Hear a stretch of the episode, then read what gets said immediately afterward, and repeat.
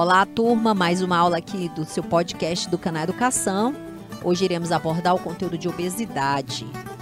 Um grande conteúdo, uma grande proposta, sempre abordada aqui na prova do Enem. É uma doença crônica caracterizada pelo excesso de gordura corporal, que causa muitos prejuízos à saúde, inclusive à saúde humanitária. Essa obesidade ela coincide aí com um grande aumento na prevalência de vários distúrbios no processo biopsicossocial, tá? Que envolve aí o ambiente, que envolve aí a cultura, a forma econômica que esse indivíduo vive. Mas considerar uma pessoa obesa não pode ser considerada somente pelas suas escolhas. Essa pessoa obesa, ela assume aí um papel extremamente importante na análise de problemas e nas propostas de intervenções, principalmente do governo, tá? A gente vê grandes países como, por exemplo, os Estados Unidos, que tem um grande chamamento para a obesidade. Países com elevado, país com elevado crescente no número de pessoas com obesidade, incluindo crianças aí, como os Estados Unidos e grandes outras nações, tá? Países subdesenvolvidos também com um alto índice de obesidade. E isso está ligado a quê? A obesidade está diretamente ligada com a falta da prática de exercício físico, com a alimentação errada, com a má alimentação, com o estilo de vida. Falamos anteriormente que um estilo de vida moderno propõe, ao longo dos anos, propôs a esse homem uma baixa no nível das atividades físicas, consequentemente, produzir um homem mais sedentário. Alguns autores, como é, trazem que esse estilo de vida sedentário ele vai responder aí diretamente por um aumento na quantidade de casos de pessoas sobrepesos e pessoas com obesidade adulta, mas não podemos culpar somente é, a, o sedentarismo. A gente sabe que a obesidade ela está relacionada também com hábitos, como os hábitos alimentares, com os fatores biológicos, com fatores comportamentais, incluindo aí também, gente, os fatores psicológicos. O que se relata é que o número de obesos está crescendo, né? Mas as pessoas podem apontar aí como os fatores biológicos, que não são somente esses fatores.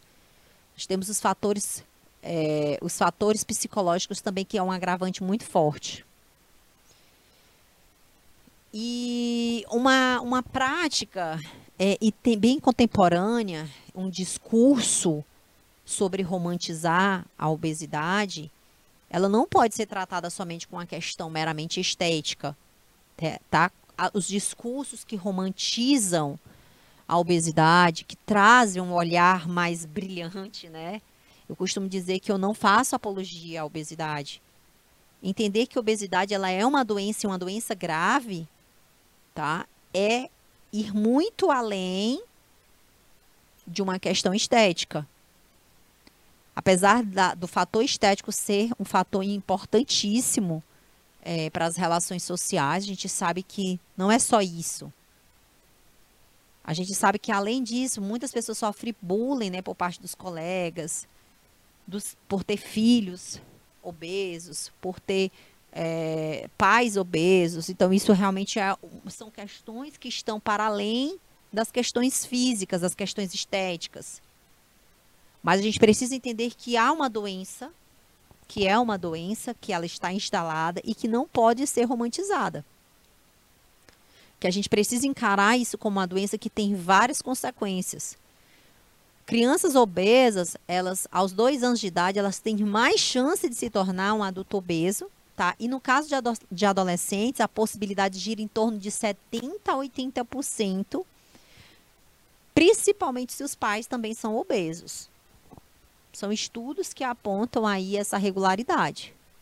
Então, é, quando a gente fala de obesidade, a gente precisa compreender que essa obesidade, ela não inclui somente é, as questões que estão meramente aparentes, Então, são questões internas, questões fisiológicas. Então, quanto mais precoce a gente de detectar que você está sobrepeso, que a gente precisa tratar isso, a gente vai diminuir a morbidade, tá? A morbimortalidade, né? Diminuição dessa expectativa de vida. Então, a gente precisa tratar isso o mais rápido possível.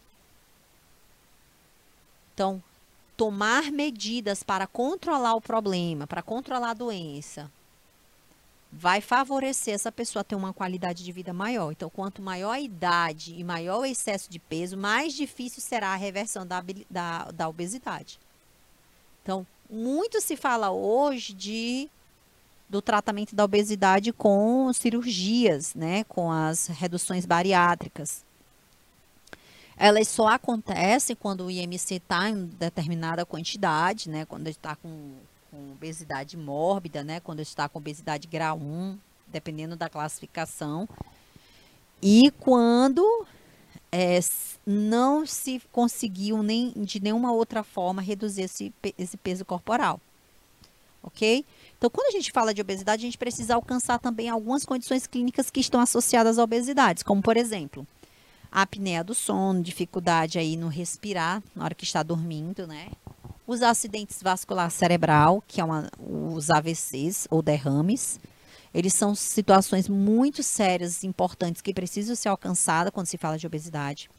Fertilidade reduzidas em, reduzida em homens e mulheres.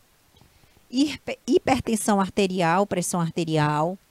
A gente também tem diabetes melito, né? Aumento nas gorduras circulantes, como as dislipidemias doenças cardiovasculares, ateroscleroses, né, que é o enrijecimento dessa artéria, exatamente por um acúmulo excessivo de ateromas das placas de gorduras, cálculos biliares.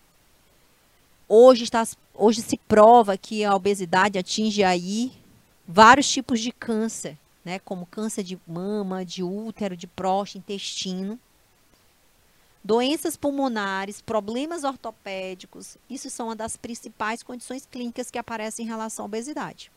E por que que o INEP sempre cobra essa essa doença? Porque é uma das maiores causas de morte do mundo, é uma das coisas que mais empobrece o sistema de saúde. Uma pessoa que tem, imagina a pessoa que tem AVC, uma pessoa que tem hipertensão, que tem diabetes, o tanto que ela vai sobrecarregar aí o sistema de saúde.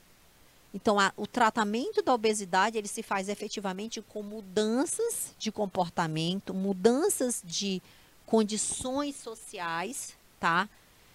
E essas condições sociais, elas não estão somente na questão alimentar. As pessoas acham que é só um padrão alimentar. E não é. Às vezes é a educação, é a escola, às vezes é a alimentação, às vezes é o lazer, é o tipo de conduta do sistema que vai proporcionar uma pessoa ser mais ativa, tá?